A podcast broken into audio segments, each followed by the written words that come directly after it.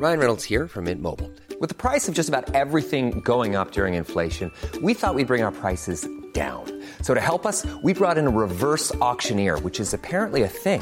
Mint Mobile unlimited premium wireless. Ready to get 30, 30, bit to get 30, bit to get 20, 20, 20, bit to get 20, 20, bit to get 15, 15, 15, 15 just 15 bucks a month. So, Give it a try at mintmobile.com slash switch. $45 upfront for three months plus taxes and fees. Promo for new customers for limited time. Unlimited more than 40 gigabytes per month. Slows. Full terms at mintmobile.com.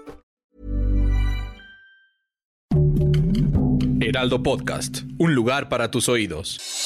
Noticias del Heraldo de México. A partir de mañana quedará prohibido fumar en al menos 11 lugares del centro histórico. Así lo anunció el director general de la Agencia de Protección Civil del Gobierno de la Ciudad de México, Ángel González Domínguez. En el documento publicado en la Gaceta Oficial Capitalina, se expone que esa determinación se toma con el propósito de proteger y preservar un entorno público benéfico para sus habitantes, las personas no fumadoras y cualquier visitante de la ciudad.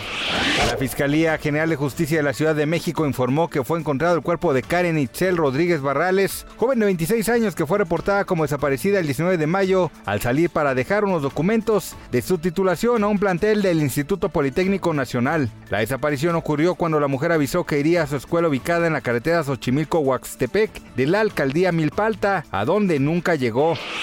Las autoridades del estado de Pernambuco en el noreste de Brasil confirmaron la muerte de 91 personas debido a las inundaciones del fin de semana, mientras que más de una decena de personas continúan desaparecidas. Cientos de rescatistas estatales y federales buscan a 25 personas cuyo paradero se desconoce según un comunicado oficial.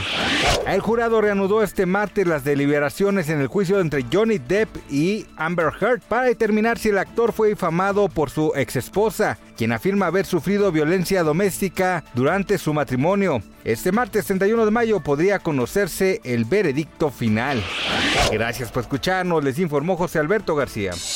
Noticias del Heraldo de México.